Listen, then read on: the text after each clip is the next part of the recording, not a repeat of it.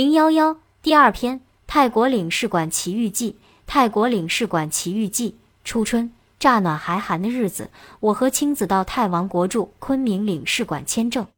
我们的金三角之行计划以旅游者身份，陆路从云南耿马的清水河口岸出境，进入金三角最具传奇色彩的缅甸果敢镇，纵穿缅北金三角地区至缅泰边境重镇大其力，由此入境泰国的美塞。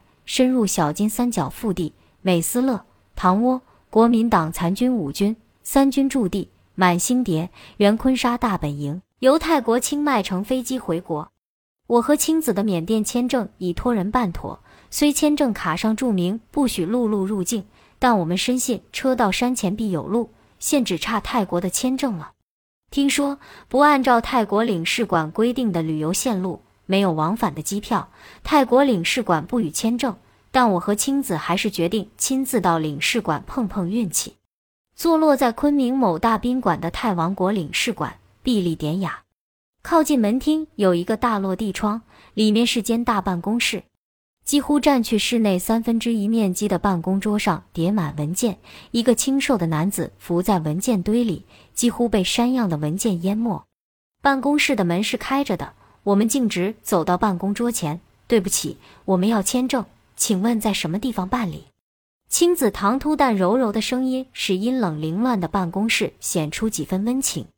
被打断了工作的中年男子略略吃惊地抬起了头，微黑的长方面容细眼睛看着眼前两个冒失闯入的小女子，温和的笑意荡上些许皱纹的眼角。请稍后，他用英语说，是很好听的男低音。即起身到室外，叫进了一位高大帅气的小伙子。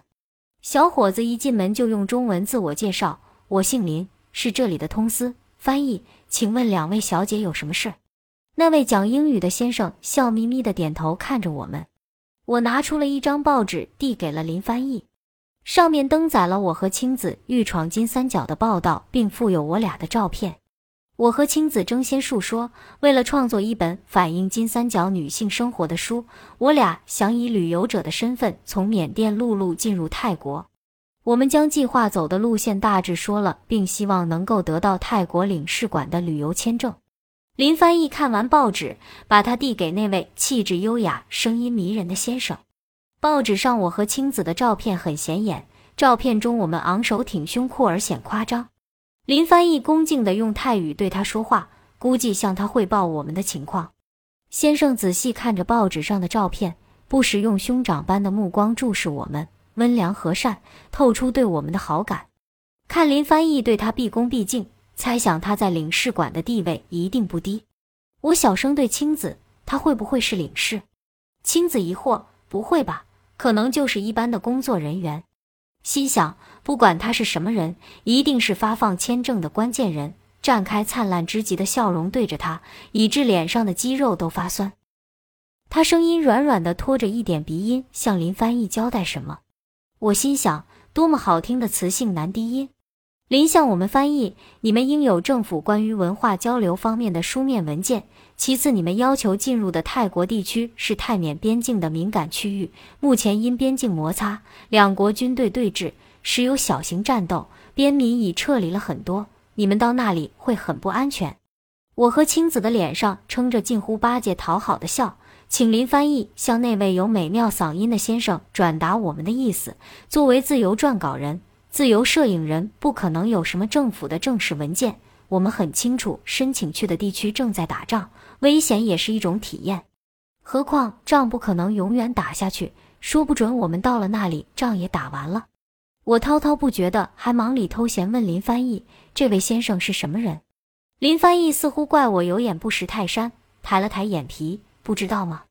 他是领事巴拉西先生。”证实了自己的判断，我和青子交换了一个窃喜的眼神，加剧游说，一个劲的表示我们到泰国关注的是美丽的风光。民风民俗，漂亮的女性回国在媒体宣传，为贵国旅游事业尽自己的一份力，并执意要写一纸保证书给巴拉西先生，再三声明不需领事先生为我们的生命安全负任何责任。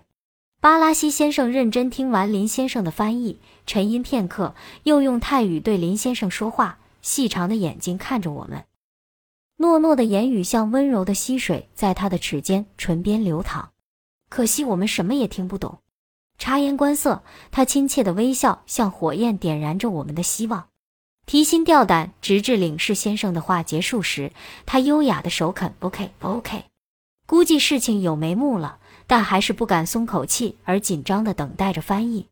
林翻译郑重对我们说：“领事先生已经同意给你们签证了，但有两个要求：一，积极正面的反映泰国的情况；二，注意安全，希望你们平安归来。”多么温情的语言，易动感情的我，泪花闪烁，胜利的喜悦由心而涌。林翻译说：“巴拉西先生答应，如果今天你们签证所需的文件带齐了，即可现场办公予以签证。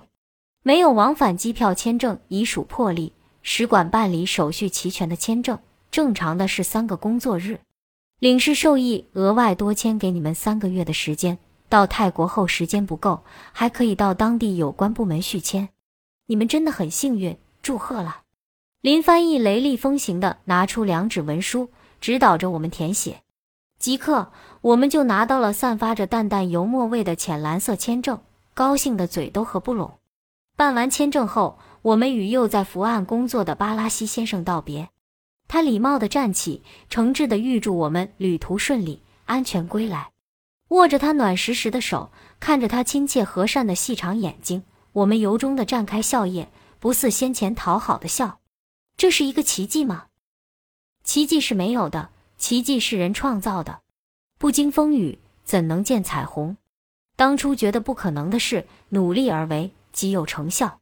一个春寒料峭的下午，我和青子到泰王国驻昆明领事馆签证，乱闯误撞，撞上了领事巴拉西先生。我们不懂规矩，不善外交辞令，近乎天真的事故，却有一片赤子之心，用信心和勇气打动了领事先生。当时当场搞定签证，旗开得胜，是个好兆头。不算奇迹，也算一次奇遇，就算我们此次金三角之行的序曲吧。今后我们的金三角之行，每一步都应这样走下去。